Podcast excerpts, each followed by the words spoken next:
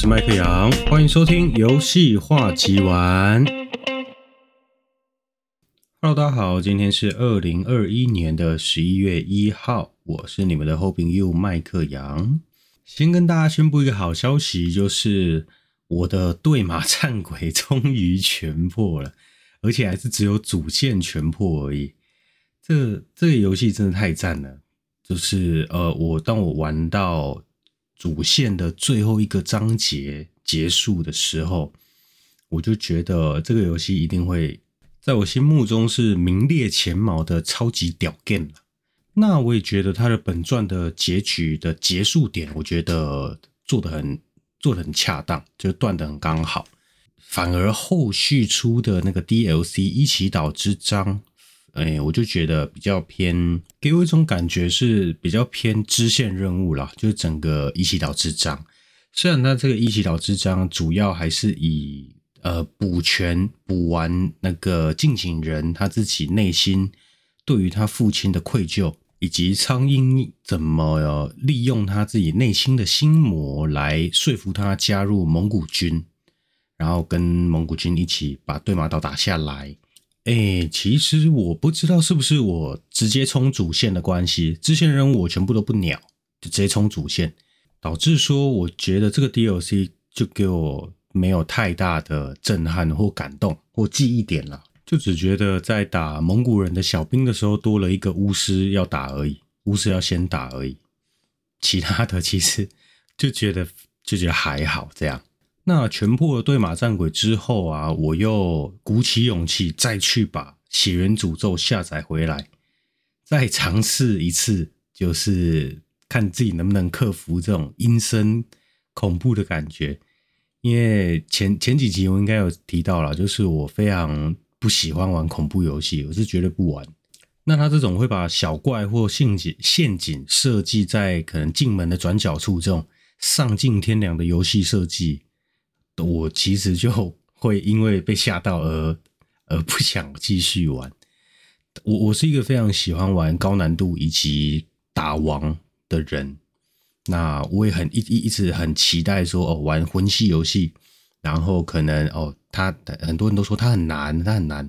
可能王很难打之类的，所以我就一直想要赶快打王，但是没有办法，你要打王的过程当中，你没有办法像只狼一样，就是你可以潜行，然后可能绕过很多的小怪，而直接冲到王冠前面这样，然后我又是一个不喜欢。看玩游戏看攻略的人，所以就毕竟毕竟要去探索嘛，一个一个探索，那探索又要又要被那些死人骨头给吓得屁滚尿流，所以当我玩完对马战鬼了之后，我就觉得有一股来自对马岛的神秘力量带给我勇气，然后再去挑战一下这个血缘诅咒。那我记得上一次挑战的时候，好像在打完神父，就是第一个那个。会变狼人的神父那边我就已经退坑了。那这一次有了对马岛的祝福之后呢，让我成功的抵达了。哎，应该说打完了，有一个女巫，她会隐形，然后呃，我记得好像在那个王战的时候会有一只大只的，然后你打它是不会死的。那本体的话，它会隐形，一个驼背的矮矮的一一个小女巫这样，然后你可能要去打它。的本体，然后你才会赢。这样，我成功的打完这一只王，才退坑了。那王的名字其实叫什么什么女巫，其实我也忘记了。反正我也觉得不重要，因为我觉得这一次啊，被那个地图上的小怪有一个，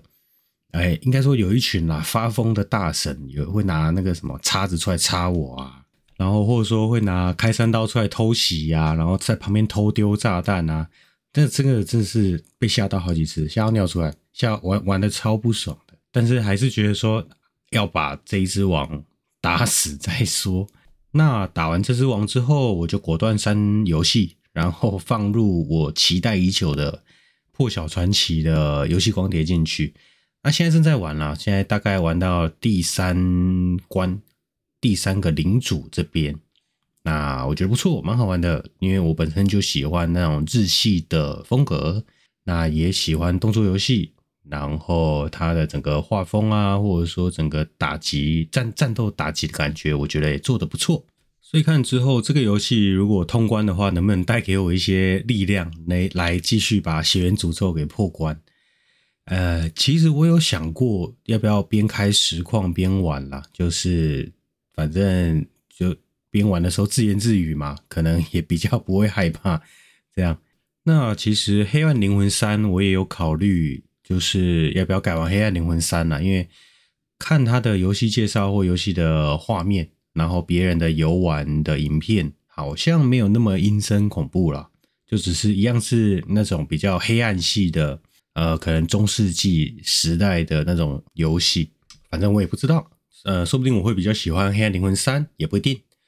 反正等《破晓传奇》破关了之后再说吧。好，那录到现在，我才发现我怎么每一集我都在靠北，就是 《黑暗灵魂》还是《血源诅咒》非常恐怖，我不敢玩这件事情。那如果有非常喜欢魂系游戏的的观的听众，我非常抱歉。我我会很继续努力的适应那款游戏的。那我们今天进入呃要讨论的主题。那今天想跟大家聊的是玩家们心中的游戏名场面。游戏名场面，因为市面上那么多呃优秀的游戏，那我相信大家在玩一些游戏的时候，一定会有一些非常印象深刻的地方，或者说能带给你非常多感动的地方。那会想让我聊这个主题，也是在我玩对马战鬼的时候，跟舅舅对战那边，就真的让我非常印象深刻了，也让我感触良多。所以今天准备了五个游戏来跟大家分享我心目中觉得很棒的一个游戏名场面。那首先先来跟大家讲讲对马战鬼好了，就直接先讲对马战鬼。那对马战鬼呢？我前阵子我刚刚有提到嘛，我主线已经含一起岛纸张已经破完了主线。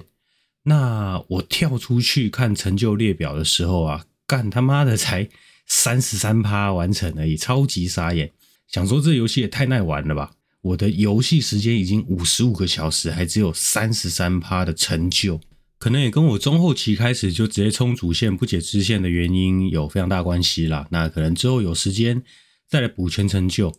那好啦，那这个游戏给我的名场面是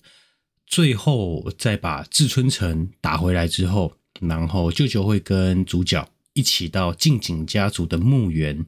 讲最后一段话的这这个故事。到了故事后期了，已经结束要结局了，舅舅还是坚持着心中的那种仁义武士精神。觉得这个社会不允许战鬼的存在，因为战鬼教会了人民反抗以及不择手段，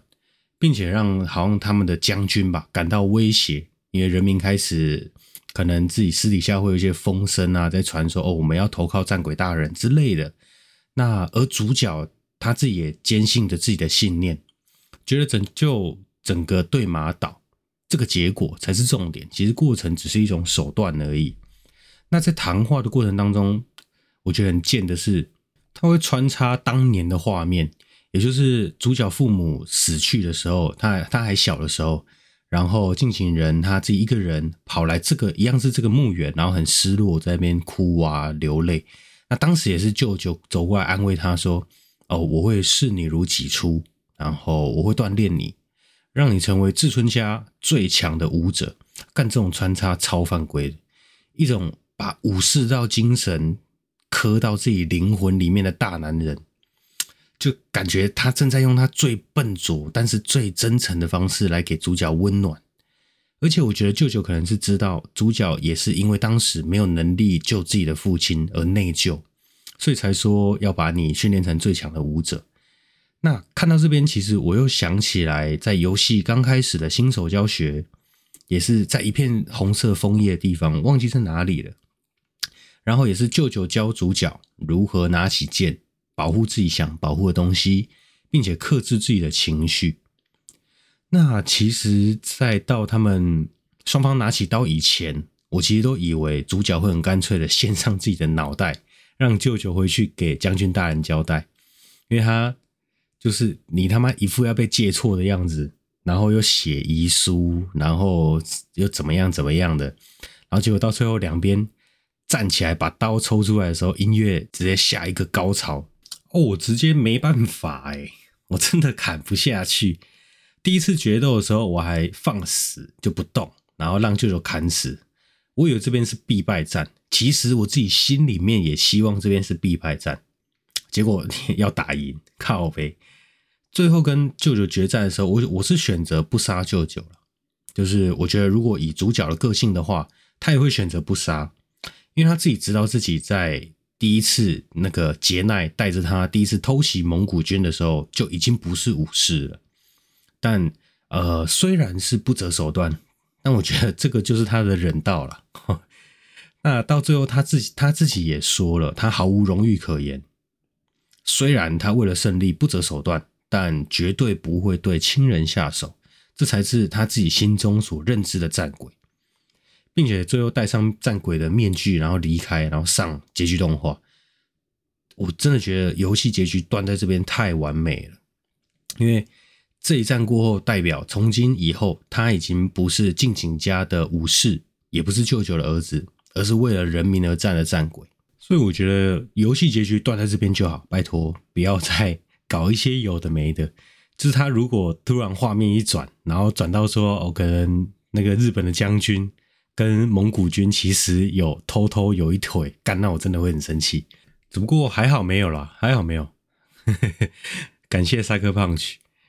因为有一些游戏就为了可能之后要出去做埋伏笔，然后做了这一些，好像看了哦，to be continue 的感觉。那只不过我觉得《对马战鬼》它这种叙事的方式以及这种剧情的走向，我觉得已经不用再有《对马战鬼二》这种续作出现，因为我觉得它这一代已经太完美了。我真的想不到，如果出续作出二代的话，编剧要怎么写才不会砸了一代的招牌？哦，讲到这边好像讲太长了，我先接着讲下一个好了。那在接着讲下一款游戏之前，我先说，我在讲的过程当中有非常大的机会会爆雷，所以如果没有玩过那个游戏，不希望被爆雷的话，我在开头会先讲游戏名称，那你就可以选择跳过或静音，好吗？好好，虽然虽然我已经讲了对马战鬼，我才讲这个。好，那接下来要讲的名场面是我唯一一个敢玩的魂系游戏，就也就是《只狼》。那《之狼》这个游戏我也很喜欢，然后玩的也很过瘾。那我本身是非常喜欢把难度调高的玩家，因为觉得这样才过瘾，而且可以把游戏的紧张感拉高。那《只狼》是我唯一一个敢玩的宫崎英高设计的魂系游戏。那因为像《血源诅咒》跟《黑魂》这些都有精力条，那它攻击、防御、翻滚都会需要用到精力条。那种精力条用完的那种不安感，让我非常不舒服。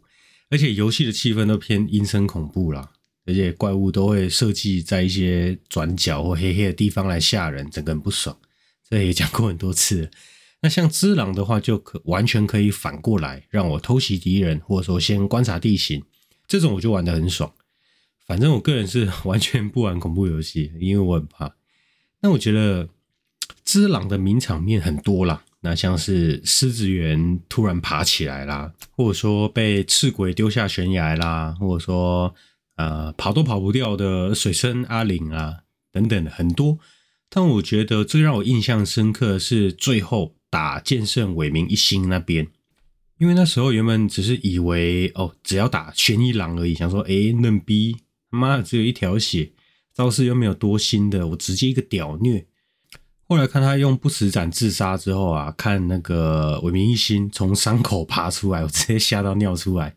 想要靠北也太太太太恐怖了，想说靠北这三条血要怎么打？而且名字是剑圣伟明一心，该不会是全盛时期的吧？还结果还真他妈是全盛时期的，而且死了之后要重新打玄一郎，很烦，超烦的，等于要打四条血。而且那个一心伟明一心，他的攻击范围很大又很快，然后攻击欲望也很强。在这边我应该卡了应该四五个小时有。而且我觉得最难打的是第二条血把长枪拿出来那个形态，又会随时偷射小枪，整个超贱的。然后最后终于把他打死之后，看到他撑着最后一股气，然后摆正姿势等待借错的感觉。虽然在这边他没有任何台词，但是我可以很深刻的感觉到伟明一心这个人一生都在追求武道的极致。那自己落败了之后，也非常坦然的面对，输家就是要奉献出自己的生命，这种精神让我有一种真是可敬的对手，由我来当借错人，真的是我的荣幸。总之，在这边打赢之后，让我很有成就感啊，就是这游戏最屌的人被我打败了，这样。那之狼的话，其实我还想小小的多讲一个 bonus，这 bonus 就是主角在刚拿到不死斩之后。可以去找陪练哥半兵卫，那陪练哥会请求你用不死斩把他砍把他给砍了，斩断他的不死。那这个陪练哥有出一本外传的漫画，就是官方出的，叫做《不死半兵卫》，来讲述他的故事。那他的不死是被先锋寺的人用重复生复活的。那得到不死之后，经历了一些事情，对于不死这件事又有不一样的想法。那当人们在疯狂的追求不死的同时，真正不死的人又在追求着真正的死去。所以在他得知主角获得不死斩之后，那种惊讶的感觉，可以感受到他真正渴望死亡，以及想要弥补就是不能陪着君主一起死去的那种愧疚。这段故事我真的蛮喜欢的。到最后主角要下手的时候，半兵卫是一副准备借错的姿态，让我觉得。日本武士道的精神真的很迷人啦，而且很令人敬佩。总之，这本漫画推荐大家去看看，我觉得蛮好看的，很不错，很不错。好，那只狼就讲到这边。那只狼给我的名游戏名场面是跟尾明一心的最后一战，最后一战，然后还有不死半兵卫的故事，都让我蛮印象深刻，也蛮喜欢的。好，那接下来讲下一个，接下来要讲的是在 PS One 上推出的《最终幻想八》。FF 八，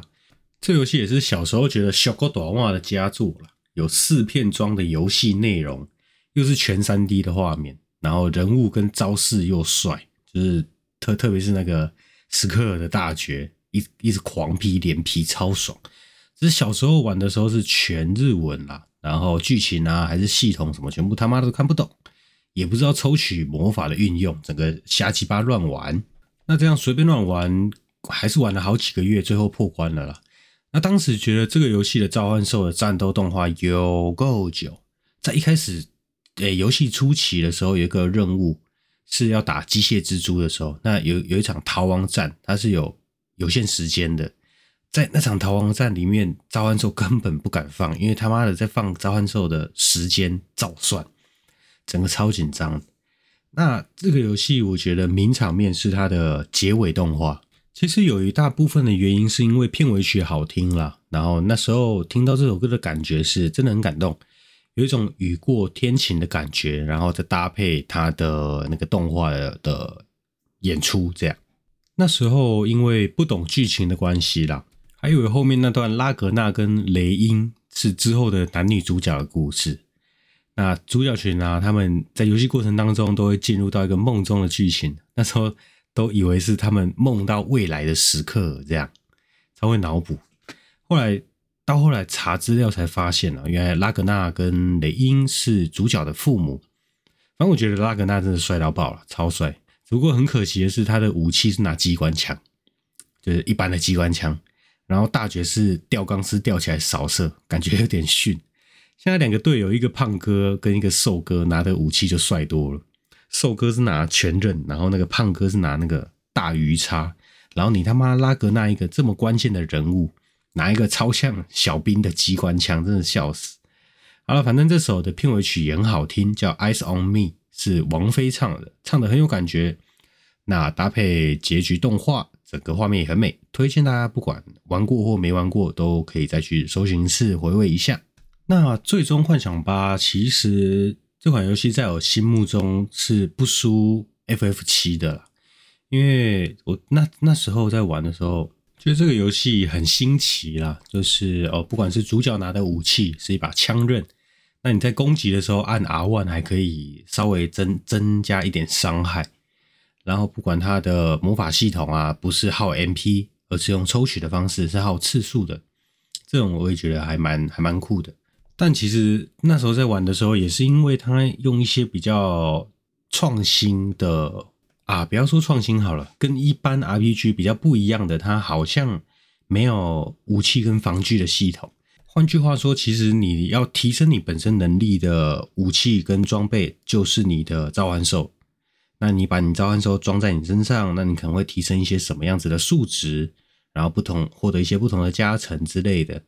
那因为那时候真的看不懂，所以也也也不知道怎么也不知道怎么玩，瞎鸡巴乱装。然后再来是这个游戏，它的怪物难度是跟着你的，我记得好像是跟着主角群的等级。所以你你如果在这边农，你等级越高，其实小怪也会越强。然后我记得王也会越强。所以它其实，那我让我那时候觉得还蛮奇怪，就是一个一个 JRPG 竟然你越浓，反而这个游戏给你的惩罚是越重。但是那时候小时候在玩的时候根本就不知道这种设定，所以也也也一样就浓嘛，反正打不赢就浓，你越浓越打不赢。所以整个过程当中其实玩的还蛮痛苦，而且又又看不懂说哦，现在要有有哪些怪的哪些能力要抽比较好打，或者说你的 GF。你召唤兽要装在哪一只身上，然后提升什么样子能力，可以让你的游戏过程更顺畅？没有，那时候就真的就是盲玩。但是在那时候，这个游戏盲玩我也爽，因为男的帅，女的美，召唤兽也有很帅，奥丁超级帅，奥丁的斩铁剑超级帅。我记得好像没，我记得没错的话，他好像是一定的几率，还是一定会秒杀小怪，我有点忘记了，但是。我记得没错的话，奥丁这个召唤兽，你在打小兵的时候放，跟打王的时候放，它的攻击动画是不一样的。我觉得还蛮有趣的，蛮酷的。好，我讲了那么多，反正这个让我印象深刻的名场面就是它的结局动画，然后有搭配《Ice on Me》这首歌，然后让我觉得有够赞。那我觉得像《太空战士八》它的动画的制作啊，我就觉得以那时候来比，就还蛮真，真的还蛮漂亮的。那因为前前作《太空战士七》它的游戏当中的 CG 动画就一样，还是偏稍微有一点乐高的感觉，锯齿感还是偏重啦。那到了《太空战士八》，我觉得才有一个比较明显的进步。那像开头主角在跟那个洗法还是赛法两个人在决斗的那个画面，那个 CG 动画，我就觉得跟 FF 七来说来来比的话，就真的蛮赞的。好，那 FF 八讲完了，那紧接着 FF 八下一个我想跟大家分享的是我刚才嘴过的 FF 七。那这前阵子出了 remake 的《最终幻想七》这个名场面啦，是真的数也数不完了。但是今天我想聊的是原版啦，而不是重制版。因为我个人啦，我个人是不喜欢重制这个做法，因为这个单纯是我自己喜好的问题，并不是游戏做的不好。然后像重制版的画面啊、动画 CG 啊、战斗系统翻新这些，我都做的很棒、很不错，而且又多了一个菲拉这个不确定的因素来玩接下来的剧情。那希望制作团队可以好好写啦，我就看你们怎么玩，好不好？那讲回原版了，那原版当中这么多名场面，然后最让我印象深刻的名场面是爱丽丝在忘却之都被塞菲罗斯杀死这段剧情。那讲到这边，我必须再说一次，由于当时玩的也是日文版，所以剧情什么的也看不太懂，没没有完全没在管，然后游戏全程都是一路圈圈圈到底，没有在管剧情的。所以当时演到这边的时候，我真的是还蛮错愕的，想说哇靠，这个白发帅男怎么莫名其妙就把这个小妞给杀了？那这刀子进去的角度应该是从肚子出来，所以应该还没死吧？哎呀，等一下主角群应该就会带爱丽丝去治疗了啦。然后因为伤势过重啊，需要什么传说中的草药啊之类的，继续去各各各地冒险吧。结果下一秒，爱丽丝的主题曲就放出来，靠呗。我想说，哎、欸，不对，哎，不对，完蛋了！这种 BGM 放出来，这小妞就挂定了，死定了。结果就看到克劳德让白发帅男溜走，然后打完白发帅男丢下来的怪兽之后，克劳德竟然就把爱丽丝丢进去忘却之都中间的中间的湖底，这样。直到这边哦，我还一直认为啊。这个湖应该是有什么魔力啦，可以让人保持肉体不死，或者说吊着最后一口气。哎呀，反正最后一定是找一些仙丹呐、草药之类的，然后暴打白发帅男一顿之后，再来救活爱丽丝啊。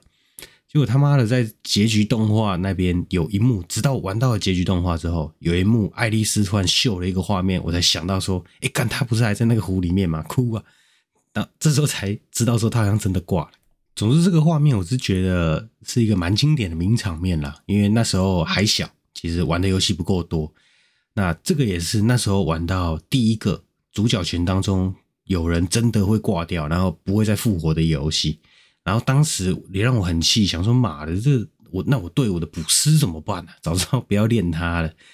那这段就是我觉得 FF 七的名场面了。然后重置版的话，虽然我前面说了，我其实不喜欢重置版这个东西这种制作了，但是其实我还是有点口嫌体正直的，还蛮期待后面的剧情编剧要怎么掰。如果它还是跟原版一模一样，或者说你根本差不了多少的话，那我真的是会蛮失望。然后重制版的话，也碍于目前发售的故事章节有限，所以在呃目前啦，我在重制版上面找不太到名场面。所以如果硬要说的话，应该那就是片头动画了，就是重制版的片头动画那边画面，呃，带到爱丽丝的时候，刚好音乐响起那三个音，噔噔噔，哇，那个回忆瞬间爆炸性涌出，到。到那个游戏的 logo 秀出来的时候，整个鸡皮疙瘩冒起来那种感动，然后到后续衔接到克劳德从火车上跳下来登场这边，我就觉得对我是一个超级名场面了。就如果是重制版的话，你看这短短的三五分钟就让我进行了一次时隔二十几年的时光旅行，这点我觉得还是很赞啊！这我必须不能骗自己的说，我还是觉得蛮喜欢。好，那以上这一段就是我觉得 FF7 来说，对我来说最经典的名场面，就是爱丽丝在忘却之都的死亡这一段。好，那接下来来分享最后一个我觉得我最喜欢的游戏名场面。那刚刚分享那四个其实没有先后顺序啊，就是没有排名的先后顺序，我觉得都都很棒。但是接下来要跟大家分享的是我本自己本身心中第一名的名场面。我喜欢这个游戏名场面，喜欢到我接下来要用它的游戏配乐来当做背景音乐来表达我对它的喜爱。那这个游戏就是我在刚开始做 Podcast 的时候的第一集，就是做这个游戏的回忆。那这游戏就是当年在 PS 上玩到的《超时空之钥》。那我对这款游戏的喜爱程度是。喜欢到我接下来一定要用音乐来搭配我接下来的分享。那不得不说，这个游戏是真的很、真的很神，真的很神，集各家大神共同合作，然后制作出来的神作。那在当时，不管是音乐啊、美术啊、人物动作呈现，或者说你战斗技能的画面，都很酷炫。剧情的部分虽然也是玩日文版，看不懂，但是。可以借由音乐的转换，可以让我很明显的感受到现在的剧情是开心的啦，还是紧张的，还是很英勇亢奋的，还是很士气低落。对于这游戏的音乐，我真的是觉得赞到不行。但我自己也是私心希望它不要沦为下一个重制版的行列了，不然你你如果要再出一个新的作品的话，你可以出个 Chrono Trigger 之二，而不是 Chrono Trigger Remake。那你你出个续续作之二的话，你来延伸后续的剧情，可能可以搞个嗯，呃，maybe 在原作克罗诺打败了拉沃斯，拯救世界之后，过了几百年、几千年随便，那主角那群人都挂了之后啊，世界上又有新的危机出现，然后又有新的勇者来拯救世界之类的，这一些我觉得都会比你直接 remake 来的好很多。但是其实我还是不看好《超时空之钥》的重制版出现了，因为鸟山明那个画风已经定死了，没办法变嘛。那你以现在的次世代游戏制作技术，其他的先不说了，我光这画风，你画出来不就是跟 DQ 十一一样了吗？那那相似度那么高，你还重制个毛啊？好了，话说回来，那名场面这边，这个游戏呢，我觉得最经典的名场面啊，是主角一行人要前往魔王城的途中，青蛙剑士拿到圣剑格兰德里昂之后，把魔岩窟劈开的这段剧情。那这段剧情在 PS 版上啊，还有新增 CG 动画，搭配音乐，整个超热血的，就是各位现在听到这一首。那有玩过《超时空之钥》的兄弟们啊，你应该知道这边的剧情是。青蛙以前还没被变成青蛙的时候，它的名字是格伦，跟上一代勇者塞拉斯是好麻吉。那上一代勇者拿到圣剑的时候，就去挑战魔王嘛，因为他是勇者，这是他的使命。结果被魔王打败，然后圣剑也断成两半。那塞拉斯因为要保护青蛙，然后跳到青蛙面前挡伤害，然后就挂了。那时候格伦也被魔王施了魔法，成为青蛙，也羞辱他是个胆小鬼。你你既然那么胆小，那就干干脆一辈子当青蛙吧。那变成青蛙之后，因为自责他自己的懦弱，所以就躲在森林里面，打算度过余生呐。直到主角克罗诺，就是这个游戏的主角克罗诺，穿越时空来到 AD 六百年的中世纪，要解救马尔的时候，那时候马尔是因为一些原因，然后被传送过来。然后遇到一些危机，那在解救马尔的过程当中，遇上了刚好也要去解救当时的王国王妃的青蛙，之后青蛙才加入队伍一起冒险。那后续经过很多事件之后啊，因为要拯救世界，就必须先去魔王城打打打倒魔王。但在前进的路上，魔岩窟又是一个前往魔王城的阻碍，所以需要圣剑才能把路劈开。那这时候，主角一行人他们通过试炼，然后拿到圣剑的时候，青蛙也克服自己心中的心魔，而且继承自己好友的遗志，就是拿起那把圣剑，就重新拿起那把圣剑，正视自己的心魔，然后劈开阻碍，然后也劈开自己心中的愧疚以及自责。我觉得很感动的是，你一个连自己都瞧不起自己的人，最后解开心魔，然后重新面对以前。曾经失败过的挑战，整个超热血、超励志，真的诚心建议，如果玩过的兄弟们再去 YouTube 稍微回忆一下。哎，也有一个 YouTube 频道叫做“电玩洛克”，里面有做很详细的《超时空之钥》的人物解说，我觉得做的很棒，然后而且讲解的都还蛮到位，推荐各位听众可以去看看。好了，那以上就是我自己本身心中第一名的游戏名场面，就是青蛙拿到圣剑这一段。那其实还有很多名场面想跟大家聊啦，例如《战神三》的开场跟海神波塞冬的战斗啦，然后 DQ 十一的音乐啦，然后 P 五的那首准备潜入殿堂偷取秘宝的 BGM Life Will Change，或是前阵子刚上 PS Store 的《圣剑传说：玛纳传奇》，或者说轩辕剑的《天之痕》《仙剑奇侠传》等等，但是感觉这些再加去就真的聊不完了啦。而且其实也想听到各位听众的名场面的分享，那也很期待收到大家的回复以及跟跟跟我讨论，就所以有点想分上下两集啦，这一集就比较偏向上集，那下集的话就看大家的回复啊，或者说跟我讨论的怎么样，然后再找时间来制作。那只不过我我现在我分享的比较偏向单机游戏啦，因为。如果网络游戏要讲名名场面的话，有点太广泛了，有点困难。因为毕竟每个人玩网络游戏的体验都不太一样嘛。有些人可能是打到什么宝物啊，有一些人可能被骗啊，或者说，呃，你名场面甚至是哦，你你你装人妖成功骗到人这种名场面，其实大家都不太一样。不然，其实我还蛮想讲暗黑三泰瑞尔找回记忆那一段，就是我曾是，我就是。泰瑞尔，还有那个海德格救我这一类的也都很经典。那记得游戏刚上市的时候，我整个 FB 都充斥着海格泰德格救我三小。这个网络游戏的名场面啊，我也还在考虑，还在想啦。就是如果要做名场面的话，要用什么样子的角度去去制作会比较好，会比较跟大家有共鸣。这就让我再思考一下。那这期节目的话，其实这期节目我分享的比较短啦，就是这阵子有去打了疫苗，然后再加上又有一点小感冒，所以其实声音的状况没有很好，所以如果各位听众有听到呃一些很明显的剪接的痕迹的话，就是可能我吸鼻子啊，或者说咳嗽，就不得不把它剪掉。那这个就请大家多多包涵。那今天这一期的节目就先到这边。那现在也已经三十五分钟了。其实这三十五分钟，我从诶开头我记得是讲十二点五十分吧，到现在我制作到现在已经四点四十五分了，就知道中间其实我一直持续的喝水啊、咳嗽，然后一些